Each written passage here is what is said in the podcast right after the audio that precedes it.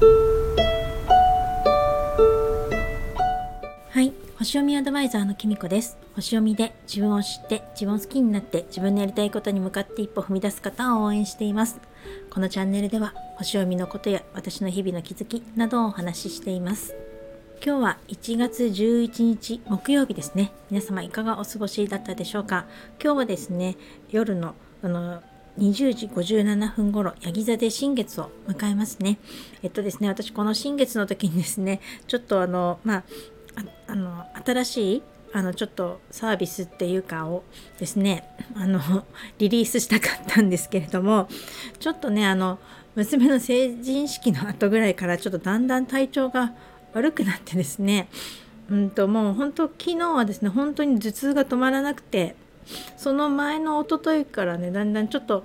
胃が胃腸炎だったんだ今と思うと胃腸炎なんですけどなんか胃がすごく痛くなってですねちょっとお腹も緩くなっちゃったりとかしててでまあ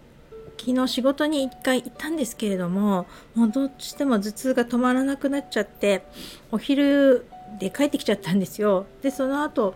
ちょっと夕方病院に行ってきたらやっぱり胃腸炎って言われましてなんででも胃腸炎なのに頭痛くなっちゃったのかなって思言ったらですねなんかどうやらあの胃腸炎の時ってあのお水をたくさん飲んだ方がいいらしいんです。でそのお水を飲むことであのなんかこう下痢としてあのウイルスを出すか、まあ、入っちゃったりしてでもいいからとにかく体外からウイルスを出さなきゃいけないらしくてあのあまり下痢止めとか飲んじゃいけませんって言われてたんですけどそれで私はあのそのこと知らなかったのであのちょっと仕事に行くのでちょっと下痢止めとかね飲んであの仕事に行ったんですよ。であんまりあのお腹が緩くなると悪いと思ったりとかしてあまり食欲もね全然胃が痛かったんでなかったのであんまり食べないで行ったんですよねだから水分もあんまりとってなくてそしたらですねやっぱり水分を取らないと頭痛くなっちゃいますって内科の先生に言われまして実際ですねあの病院に行って成長剤とかね、まあ、解熱剤とかあのまあ結局熱はなかったんで頭痛薬なんですけどいただいたりとかしたんですけどお水たくさん飲んで寝てたらですねあの頭痛はね収まってきたんですよね徐々に。なのでやっぱりあのこういうお腹壊した時はちゃんと水飲まなきゃなっていうことを今回学びました。まあなんか皆さんよく知ってることなのかもしれないんですけど私はついついまあ出かけちゃったりとかもするからと思ってですね仕事にね行くからあのお水とか無意識に控えてたんですよね。なのであのそれでこんなに頭痛くなっちゃったんだなと思って正直ですねすっごく痛くて。あの本当にね話すこともできないっていうか正直職場から家まで帰れるかなって本当に不安になったりとかもして昨日もですねほとんどなんか物を食べたりとかできなかったんですけどあのまあ頭痛も収まってよく寝たらですねやっとなんかちょっと食べることができたので今日はね一日仕事をしてきました。でも熱もなかったし、うん、お腹の胃の調子もまあ絶好調ってわけじゃないんですけどだいぶ良くなったので、まあ、今日一日はなんとか仕事できたんですけれども明日はちょっとお休みしてあのまあちょっと違う用事があるので 行こうとは思ってるんですけど本当にね今本当にあの昨日内科に行った時に今胃腸炎も流行ってるしまあインフルエンザとかコロナとかもかかってる人が多いので本当に気をつけてくださいねっていうことを言ってたので実際病院もねちょっと混んでたりとかもしたので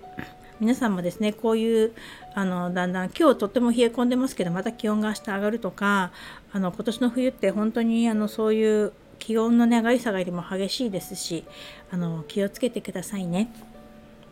まあそんなこんなですね今回はですね あの新月から新しいサービスを始めるのはちょっと無理になっちゃったのであのまたちょっとですね機会を見てあのさらにちょっと練り直して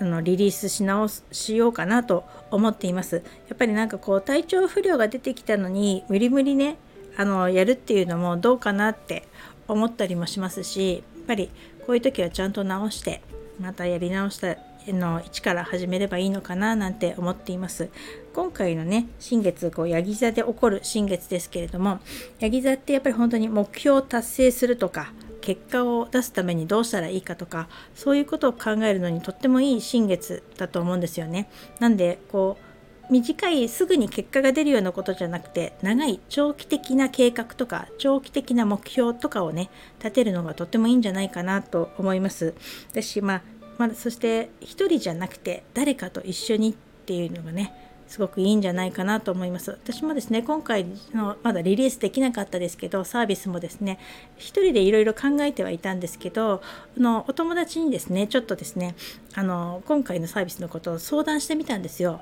そしたらですね、いろいろアイディアを出してくれたりとかしてあのアドバイスをしてくれてですね、やっぱりこう一人で考えてると限界ってあるなっていうのをすごく感じて、まあ、その方にね、ちょっとモニターじゃないですけど、勝手にですね、私があのお願いしちゃってあの相談に乗ってもらったんですけど良かったなっていうかあの相談して良かったなと本当に思ったんですよね。なのでまあ自分だけじゃなくて誰かと一緒にねそしてまあまあ、チーム 私はチームではないですけれども誰かとねこうチームを組んでやるっていうのがすごくいいんじゃないかなと思いますし今までもしそういうチームでやってきたのであればそのチームでねこのままやってていいのかなっていうのもちょっと考え直すにはちょっといい時期なんじゃないかなと思います。是非あの参考にしてみてくださいね。それでは今日はこの辺で最後までお聴きいただきありがとうございました。またお会いしましょう。きみこでした。Thank you